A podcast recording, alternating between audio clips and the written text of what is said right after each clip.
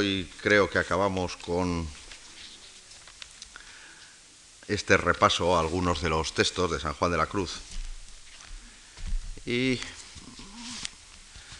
hay algún problema, eh, algún problema en el sentido de que el salto deja por el medio una serie de estrofas que naturalmente habría que ir ido viendo para ver cuando se llega a las aves ligeras leones, etc.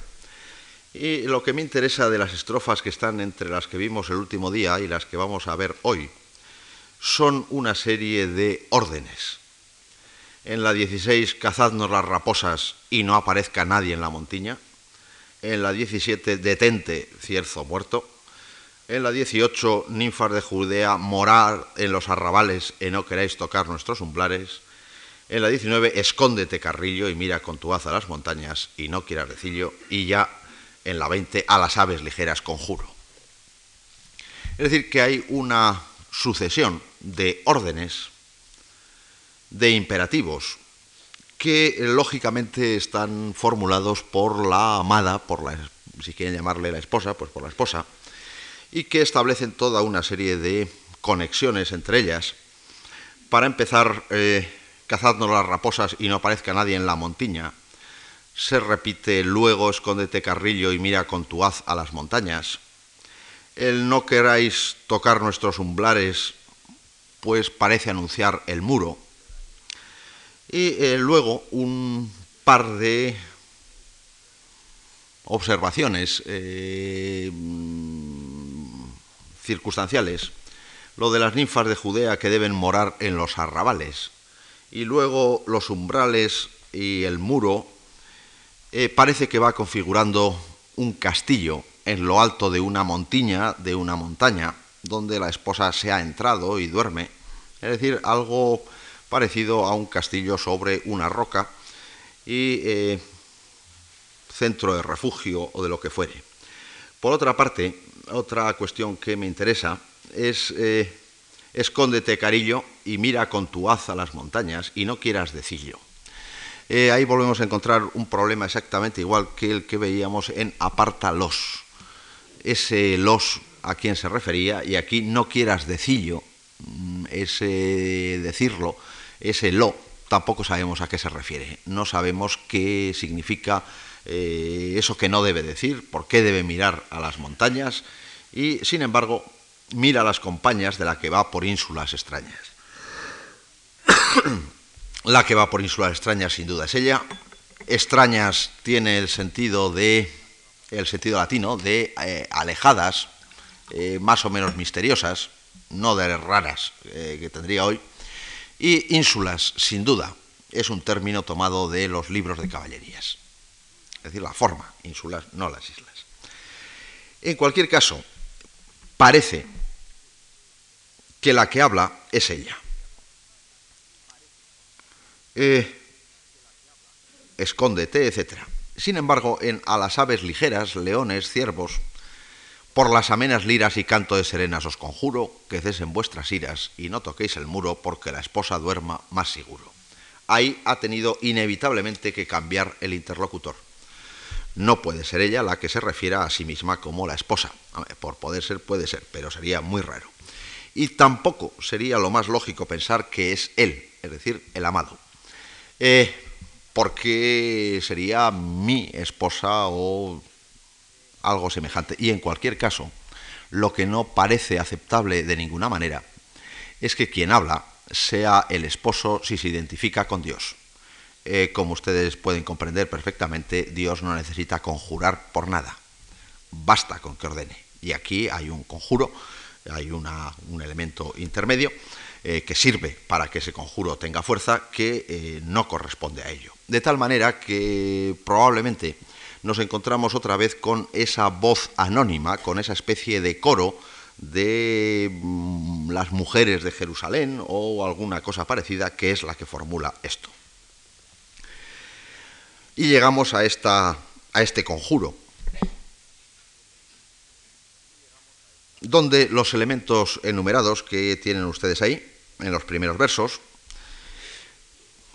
producen un efecto negativo o deben producir un efecto negativo, puesto que se les conjura. Y sin embargo, ese sentido o ese efecto o esa expresividad negativa de aves ligeras, leones, ciervos, gamos, saltadores, montes, valles, riberas, etc., no responde, salvo quizá en los leones, al referente. No se sabe muy bien por qué las aves ligeras, los ciervos, los montes, los valles, las riberas, son elementos que deben ser conjurados, son elementos negativos.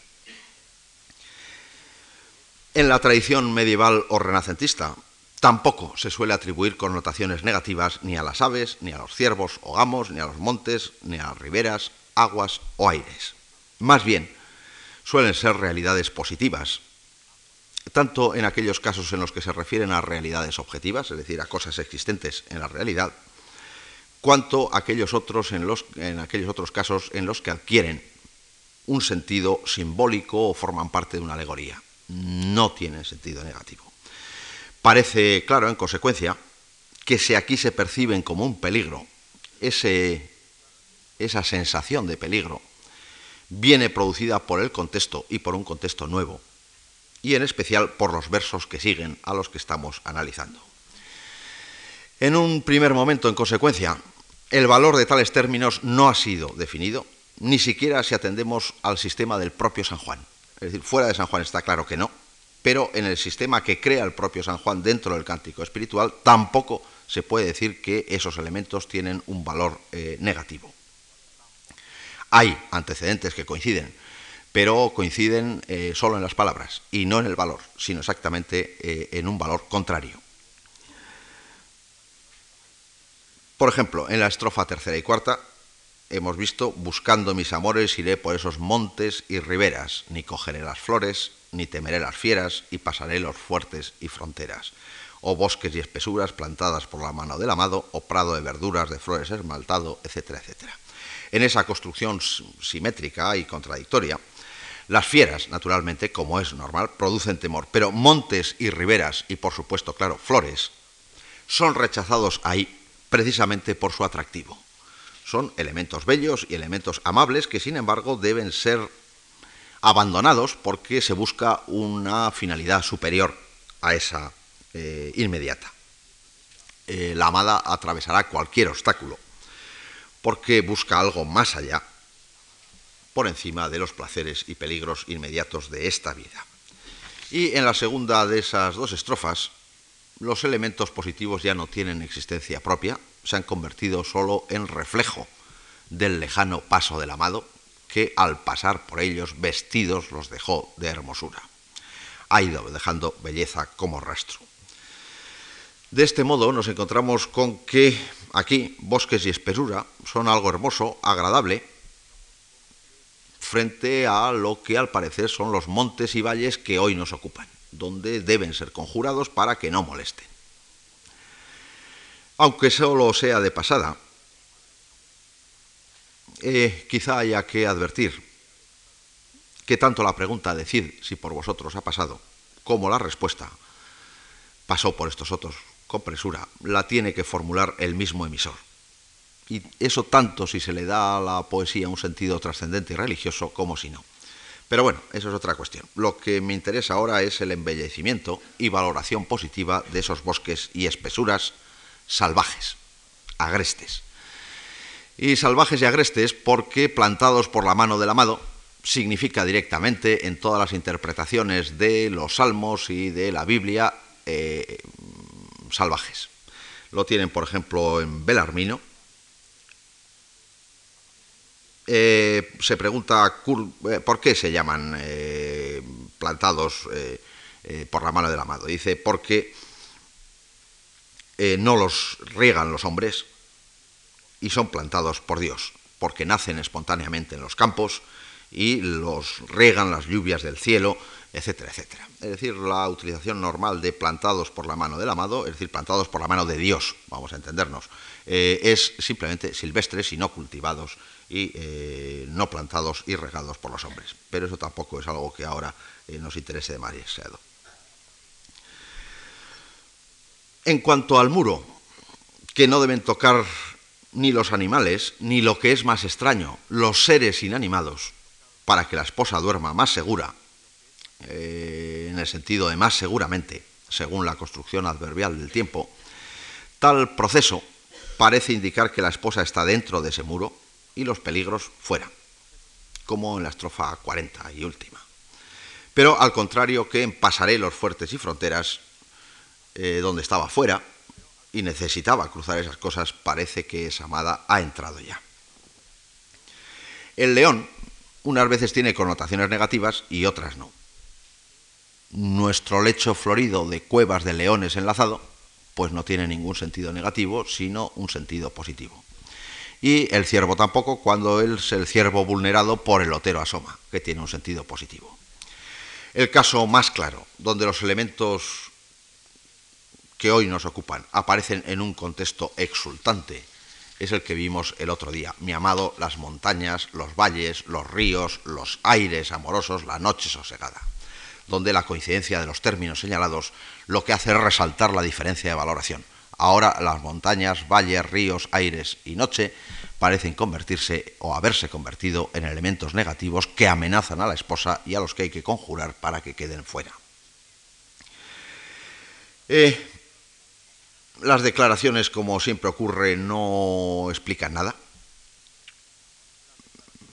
En las explicaciones eh, en prosa, eh, San Juan de la Cruz hace lo que puede, pero el cambio no se ha producido tanto en las declaraciones como en la propia poesía y tales cambios dependen de la construcción de los conjuntos y no sólo del macro del micro contexto. De esta manera, en el conjunto del cántico, lo mismo que en otros poemas, el lector se debe andar con las mayores cautelas. Lo que en un lugar no sólo parecía, sino que era hermoso y positivo, se convierte a la vuelta de una estrofa en una amenaza y en un peligro.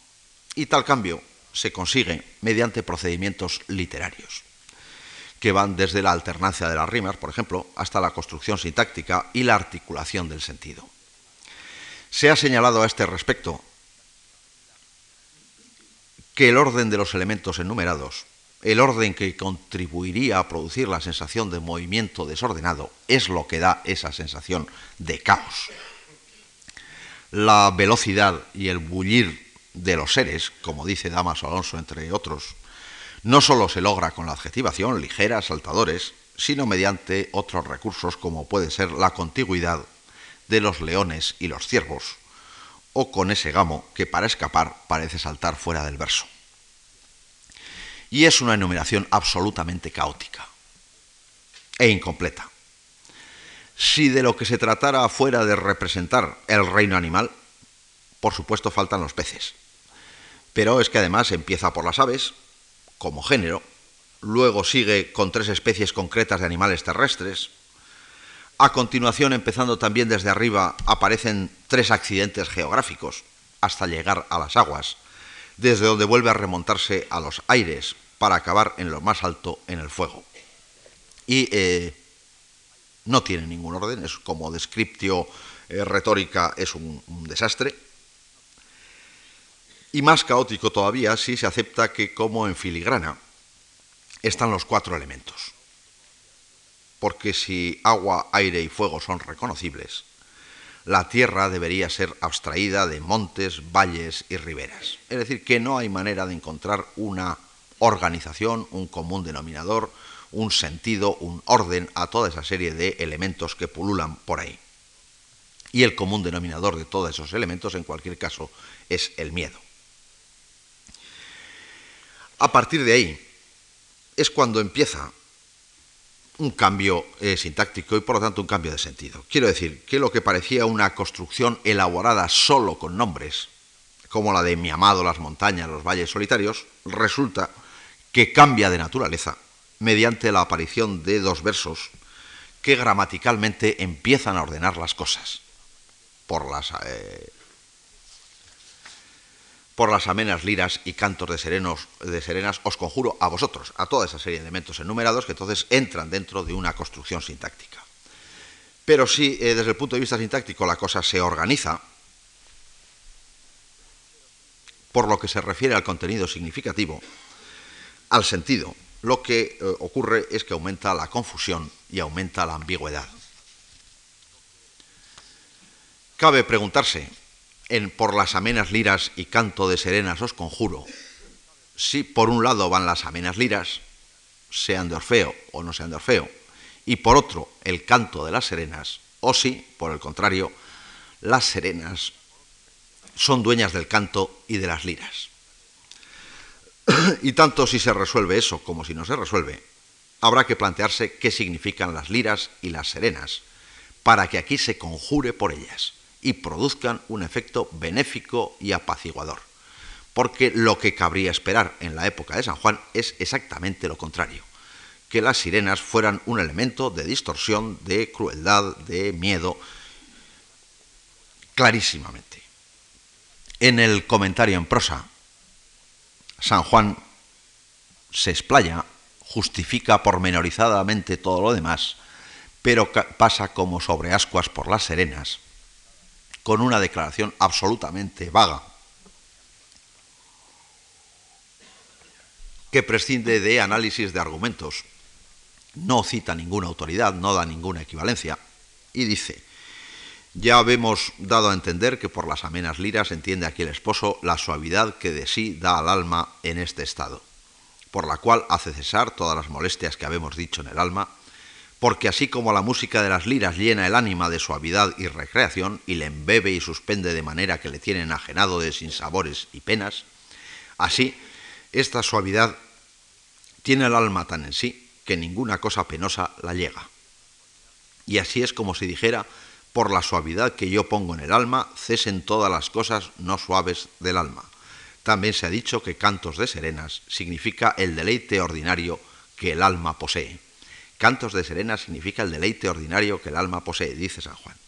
Y llama este deleite canto de serenas, porque así como según dice, el canto de serenas es tan sabroso y deleitoso que el que le oye de tal manera se arroba y enamora que le hace olvidar como transportado de todas las cosas, Así el deleite de esta unión, de tal manera absorbe el alma en sí y la recrea, que la pone como encantada todas las molestias y turbaciones, etcétera, etcétera. Es decir, eh, lo que no dice San Juan es cómo ha hecho el salto o la transformación del canto de serenas, que es algo negativo, vuelvo a decirles, en un canto positivo. O de dónde ha sacado esa línea de canto positivo de las sirenas. Eh, tengan ustedes en cuenta que las sirenas hoy, especialmente en el cine, pues son algo así como blando y muy eh, simpático y amistoso y esas cosas, pero en absoluto en la tradición literaria. Son unos animales perversos y malísimos. Y eso es lo que son siempre, en toda clase de textos, sean morales, sean religiosos, sean doctrinales, sean profanos, sean del tipo que sea. Las sirenas representan concretamente la lujuria desde los estoicos y la lujuria engañosa. Y es algo tan repetido y tan recibido que para San Juan debería ser indudable. Es una asociación eh, absolutamente automática. Eh, San Isidoro, en las etimologías, la etimología es un libro maravilloso porque explica todo el mundo y porque además San Isidoro es un realista, es, una persona, eh, bueno, eh, que tiene un, buen sentido de la realidad y acepta en los mitos clásicos el que son transformaciones de hechos reales, que se han ido exagerando, que se han ido cambiando, que se han ido exagerando, pero que tienen una base real. Cuando se trata de hablar de las sirenas, San Isidoro dice a las sirenas, que eran tres, se las imagina con un cuerpo mitad de doncella, mitad de pájaro, dotadas de alas y uñas, una de ellas cantaba con su voz, otra con una flauta y la tercera con la lira. Con su canto atraían a los navegantes fascinados que eran arrastrados al naufragio. Pero lo cierto es que fueron unas meretrices que llevaban a la ruina a quienes pasaban, y estos se veían después en la necesidad de simular que habían naufragado. Se dice que tenían alas y uñas porque el amor vuela y causa heridas y que vivían en las olas precisamente porque las olas crearon a Venus. Es decir, para San Isidoro está clarísimo. Eran unas meretrices que pelaban a los incautos navegantes en el puerto y luego tenían que, cuando volvían a casa, decir que habían naufragado y que había unas sirenas, y de ahí se crea el mito. En cualquier caso, eh, está claro que son unos, unos seres eh, violentos, tenían uñas, porque vuela y causa heridas, etc. Y luego en otro pasaje de las etimologías dice, por otra parte, en Arabia existen serpientes provistas de alas y llamadas sirenas, que aventajan a los caballos en la carrera y además, según cuentan, también vuelan. Su veneno es tan poderoso que la muerte sobreviene antes de sentir el dolor de la picadura. Es decir, que tanto si son unas serenas como si son otras, está claro que no son de fiar en absoluto, que tienen un elemento negativo. Se pueden multiplicar eh, los ejemplos hasta el infinito. Eh, San Jerónimo en el prólogo a Josué, eh, y nosotros que queremos ir a la patria, naturalmente a la patria divina, nos apresuramos a ir a la patria divina, el canto mortífero de las sirenas debemos ignorar o hacer oídos sordos para traducir literalmente. Es la traducción canónica, la tradición canónica y la que es recogida en todas las interpretaciones posteriores. Hay algún caso aislado en el que eso no es exactamente así, pero son casos excepcionales, como veremos. Lo normal es que sean negativas, al menos hasta algunos momentos del renacimiento neoplatónico, pero hasta ahí son eh, algo negativo. Eh, los bestiarios medievales, que pretenden ser bestiarios naturalistas, no ya de sentidos alegóricos, etc., eh, no dejan ningún lugar a dudas. Por ejemplo, el bestiario toscano dice, la sirena es una criatura muy maravillosa, y las hay de tres maneras. Una es mitad pez, y la otra mitad semejante a una mujer. La otra es mitad pájaro y mitad mujer. La tercera es mitad caballo y mitad mujer. Aquella que está hecha a manera de pez y de mujer tiene una voz tan dulce que todo aquel que la oye cantar se acerca por su propia voluntad a oírla y le place tanto la voz de su canto que se duerme. Y cuando la sirena sabe que el hombre está dormido, se le echa encima y lo mata. Y aquella que es mitad pájaro y mitad mujer, produce un sonido de arpa tan dulce que todos van a oír por propia voluntad aquel sonido, y le place al hombre tanto que todo aquel que lo oye se duerme, y asimismo esta sirena lo mata. Y aquella que es mitad caballo y mitad mujer, produce un sonido tan dulce de trompa que y, eh, lo mata. Estas sirenas podemos compararlas a las mujeres de mala vida, villanas y de vil condición, que engañan a los hombres que se enamoran de ellas por su bello cuerpo o por las palabras ingeniosas que les pronuncian. La dependencia del bestiario de San Isidoro no necesita ser resaltada porque es clarísima el elemento de que producen sueño está ahí y en el texto de San Juan hay porque la esposa duerma más seguro. El que una de ellas canta con una lira o con un arpa está también eh, claro. Es decir, que hay algunos elementos que más o menos vienen a coincidir con lo que nos interesa a nosotros hoy, pero que la valoración es radicalmente distinta no sería un efecto de estas sirenas el hacer que durmiera más segura, sino más insegura, porque, eh, como hacen las del bestiario, se lo mata y se los come. Eh, son, son, eh, son así siempre. En la genealogía de los dioses gentiles de Boccaccio se dice lo mismo. En los emblemas de Alchato, el emblema 115, pues también aparece. en Sánchez de Viana, entre nosotros, que sigue a Ovidio, o en Diego López, que sigue a Sánchez de Viana, se dice exactamente lo mismo. Eran muy diestras, una en música de voz, otra en tañer la flauta, la tercera en tocar cítara o vihuela. En realidad, en el emblema que pone aquí Diego Sánchez eh, no es una vihuela, sino un arpa o una lira, lo que aparece en el emblema, aunque él diga una vihuela bueno, las tañían con tanta gracia que ninguno que las oía que no quedase arrobado de tanta melodía y dulzura. Tenían tan grande astucia que siempre tañían y cantaban lo que más se conformaba con el gusto de los oyentes para dormirlos y comérselos. Y lo mismo dice en la filosofía secreta Pérez de Moya, en La vanidad del mundo Diego de Estella, donde Diego de Estella señala que las sirenas cantan en la tempestad, adormecen los sentidos de quienes las oyen y simbolizan el mundo engañador y reinan el dechado de la vida humana sacado del ajedrez y tantos otros. Es decir, que lo normal, lo habitual, es que las serenas tengan esa, eh, esa valoración negativa. Es lógica la coincidencia entre textos religiosos y profanos y entre toda la tradición, porque figura desde los textos más antiguos. Y ustedes todos conocen, supongo, como conoce todo el mundo, las sirenas de la Odisea. Primero le dicen a, Ulises, llegarás a las sirenas, las que hechizan a todos los hombres que se acercan a ellas. Quien acerca su nave sin saberlo y escucha la voz de las sirenas, ya nunca se verá rodeado de su esposa y tiernos hijos, llenos de alegría porque han vuelto a casa. Antes bien, lo hechizan estas con su sonoro canto sentadas en un prado donde las rodea un gran montón de huesos humanos putrefactos, cubiertos de piel seca. Esa es la visión de las serenas.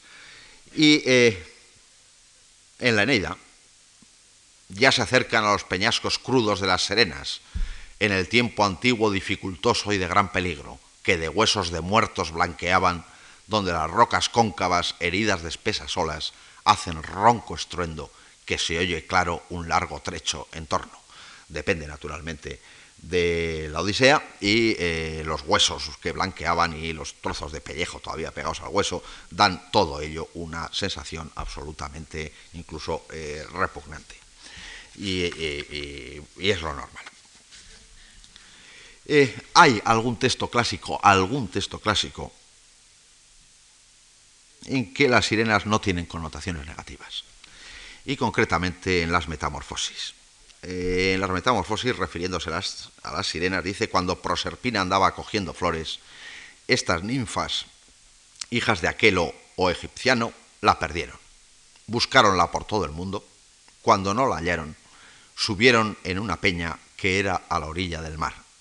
Y allí comenzaron a cantar tan suavemente que a las piedras enamoraban y a las gentes hacían estar elevadas noches y días oyéndolas.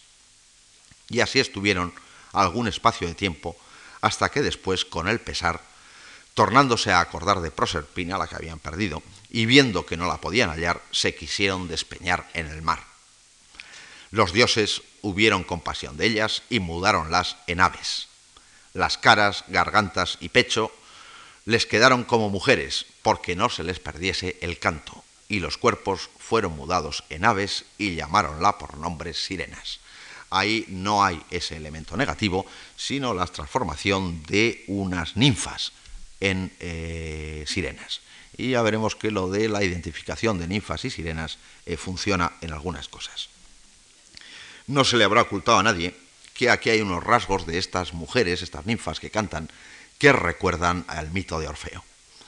Eh, a las piedras se enamoraban. Y efectivamente, eh, creo que está así y que probablemente este sea el momento de recordar a Garcilaso. Si de mi baja lira tanto pudiera el son que en un momento aplacase la ira del animoso viento y en ásperas montañas con el suave canto enterneciese. Es decir, si de mi baja lira tanto pudiera el son que aplacase la ira del animoso viento. Ahí eh, Garcilaso está utilizando la lira para aplacar el viento, para aplacar la ira, pero está utilizando la lira de Orfeo. Y en el texto de San Juan no hay ni media palabra de Orfeo, aunque haya una lira y aunque produzca un efecto de tranquilización semejante al que produce o producía el canto de Orfeo. Y parece claro que San Juan recuerda eh, el texto de Garcilaso, incluida la rima lira-ira, pero en el texto de Garcilaso no aparecen las serenas. En consecuencia y en general, tanto en la Edad Media, tanto en el mundo antiguo como en la Edad Media, como en el Renacimiento, lo que predomina es la valoración negativa de las sirenas y se interpretan como engaño o como anuncio de males. Es cierto que, como hemos visto, estas sirenas se asocian en parte al sueño y que una de ellas canta acompañándose de la lira o del arpa, pero estas coincidencias lo que hacen es otra vez más destacar la distancia entre la función que cumplen unas y la función que cumplen otras. Si la estrofa de El manzano, donde tu madre fuera violada, o ya la blanca palomica al arca con el ramo se ha tornado, no se pueden explicar sin hacer una referencia directa a la Biblia, al arca de Noé, o al árbol del bien y del mal, pongamos por caso, aunque en la Biblia no se dice que sea un manzano, pero la tradición dice que es un manzano. No sucede lo mismo con las sirenas, que no se dejan interpretar con ningún criterio eh, de tipo religioso. Creo que hay que acudir a otros textos, a otras doctrinas y a otras tradiciones literarias. En la Odisea, además del pasaje antes citado, hay otro en el que aparecen sirenas y las sirenas le hablan a Ulises y se dirigen a él con estas palabras. Vamos, famoso Odiseo, honra de los aqueos, ven aquí y haz detener la nave para que puedas oír nuestra voz que nadie ha pasado de largo con su negra nave sin escuchar la dulce voz de nuestras bocas, sino que ha regresado después de gozar con ella y saber más cosas. Pues sabemos todo cuanto los argivos y troyanos trajinaron sobre la vasta Troya. Sabemos cuánto sucede. Y es ese verso 109, el sabemos cuánto sucede, lo que da lugar a una tradición que recorre un camino diferente al que hemos venido viendo hasta ahora empieza ya directamente con Platón. En el libro de la República cuenta la visión de Er, el extranjero, y en ella se describen los siete círculos del universo, naturalmente utilizando elementos pitagóricos de concordancia de movimientos discordes, etc., que por otra parte son también un anuncio de la comedia de Dante, no porque sí, sino porque Dante lo utiliza también, y Er el extranjero eh, dice, el uso mismo giraba en la falda de la necesidad y encima de cada uno de los círculos iba una sirena que daba también vueltas y lanzaba una voz siempre del mismo tono. Y de todas las voces, que eran ocho, se formaba un acorde. Había otras tres mujeres sentadas en círculo, cada una en un trono y a distancias iguales. Eran las parcas, hijas de la necesidad, vestidas de blanco y con ínfulas en la cabeza, Láquesis, Cloto y Átropo. Cantaban al son de las sirenas, Láquesis las cosas pasadas, Cloto las presentes y Átropo las futuras. Y en el Timeo, explicando Platón el movimiento celeste y la combinación de la necesidad y la inteligencia, atribuye la armonía que reina en los movimientos del mundo a las sirenas. Y no solo eh, las sirenas son responsables de la armonía del movimiento de las esferas, sino también la armonía que reina entre los movimientos del mundo y los del alma, los del alma humana. Y es la música gobernada por las musas la que consigue esa adecuación de lo uno con lo otro. En el Cratilo, Sócrates decide que en la pugna entre la necesidad y el deseo es más fuerte el deseo. Por ello, Plutón debe mantener encadenadas en su mundo oscuro a las almas y a las sirenas mediante un encantamiento que no las deje escapar. A partir de estos textos y de otros semejantes, se amplía y se desarrolla la pitagórica idea de la armonía de las esferas, de la consonancia de las esferas con el mundo y con el hombre, con el alma y con el cuerpo, la templada lira de la que habla Fray Luis que hace consonar el cuerpo y el alma y el cuerpo y alma con todo el universo, es una sinfonía frailuisiana, un concierto donde las sirenas, identificadas frecuentemente con las musas, cumplen una función mediadora. Por ejemplo, Macrobio, al, glosar el Somnium Scipionis de Cicerón, como recuerdan ustedes aquella visión del otro mundo absolutamente idealista y platónica, advierte, aquí Platón en su República cuando trata del movimiento de las esferas terrestres, puso unas sirenas en cada uno de los orbes celestes. Y con ello significó el modo de eh, los sonidos que hacen esas esferas al moverse y gobernados por las sirenas. Y continúa diciendo que esas, esas eh, sirenas fueron interpretadas por los teólogos como esos sonidos y les eh, ofrecían sacrificios con lira belquítara, es decir, con lira o con cítara. Otras veces con otros instrumentos, pero lo que me interesa es eso. Y tras referirse a las fábulas de Orfeo y Anfión, Macrobio acude a la Eneida, de donde cita el canto de la sirena, que dat somnus admitque, es decir, enumera los efectos de esa música que calma la ira y persuade a la clemencia. Y además, cuando un hombre oye la música estas serenas, como tiene el alma celeste, de origen celeste, vuelve a su, recuerda su origen primero, por utilizar otra vez las palabras de Fray Luis. Es la identificación entre las sirenas, diosas cantoras y las musas, y la relación entre los sacrificios que se ofrecen a ellas con el canto acompañado de lira o cítara, sea inmensa o no sea inmensa la cítara. Es también la música que aplaca la ira, induce a la clemencia, esclarece del origen primero porque procede de él. Y algo muy parecido a esto, dice Proclo en los comentarios a la República y al Cratilo, y el difundidísimo Plutarco. El texto de Plutarco es muy largo, pero tiene sentido, y algo cortaré. Sin embargo, dice, me admira cómo le pasó por alto a Lamprias, que es un personaje del diálogo, lo que dicen los delfios. Dicen, en efecto, que las musas entre ellos no son epónimas de sonidos, ni de cuerdas, sino que como el universo está repartido en tres partes en su totalidad, y la primera porción es la de los astros fijos, la segunda la de los planetas, y la última la que está bajo la luna, y todas se ensamblan y disponen conforme a razones armónicas, de cada una de las cuales una musa es su guardiana. De la primera Hípate, de la última Neate y Mese de la del medio, que agrupa al tiempo y reúne como puede lo mortal con lo divino y lo terrestre con lo, con lo celeste. De igual modo, también Platón las caracterizó a manera de enigma en los nombres de las moiras, al llamar a una átropo, a la otra cloto y a la otra láquesis puesto que a las circunvoluciones al menos de las ocho esferas les aplicó un número igual de sirenas, no de musas. Y también a Plutarco le extraña que Platón haya cambiado las musas por las sirenas.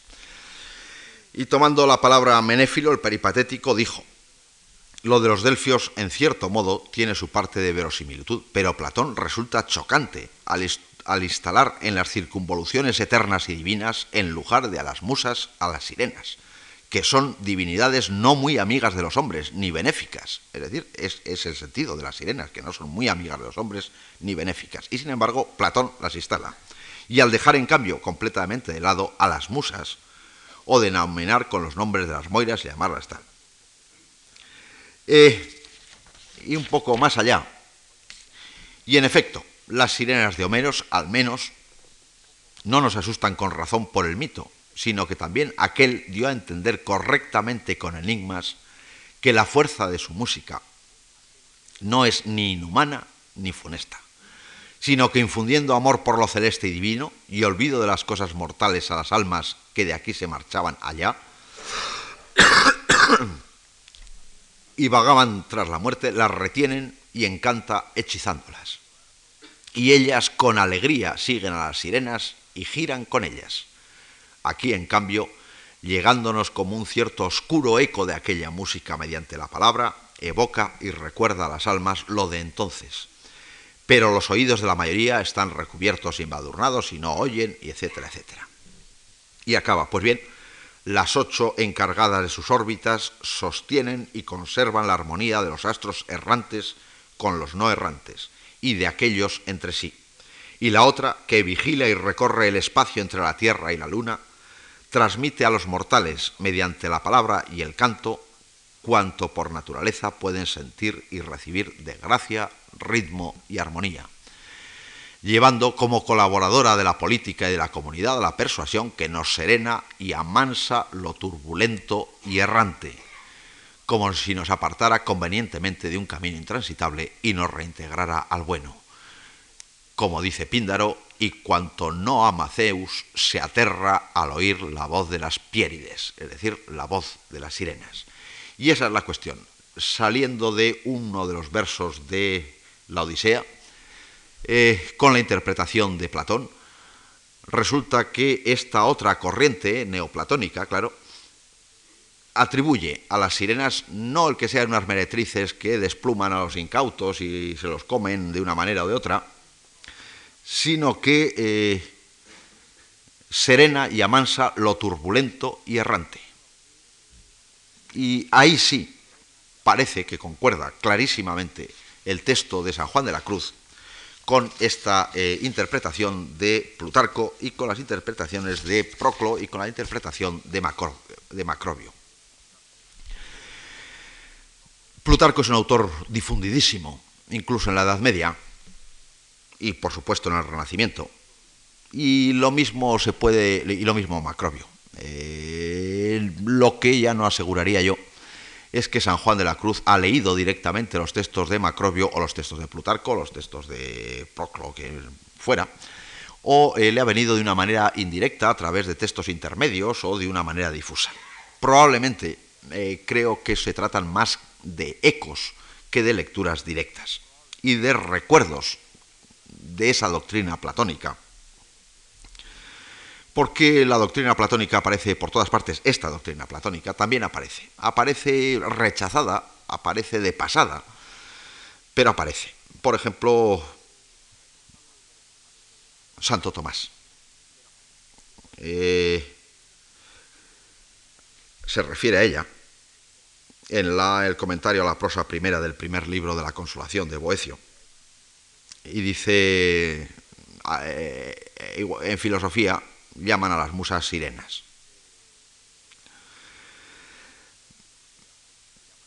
Pero no hay nada de ello. Eh, las sirenas no son beneficiosas, sino que son perjudiciales.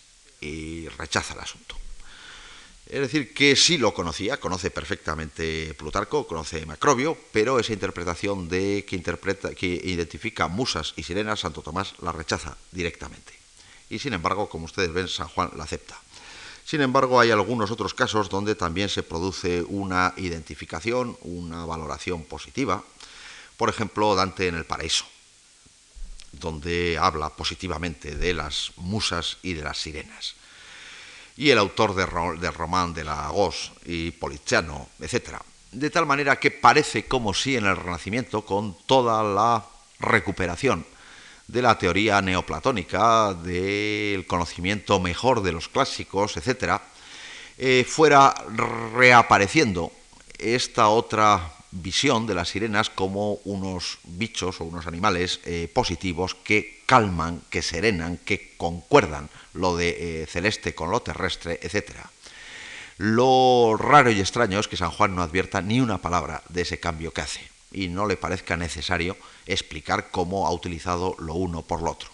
A partir de un cierto momento, eh, de una manera o de otra, los eh, títulos de libros de música, pues eh, Valderrábano se refiere a las sirenas en el título, etc.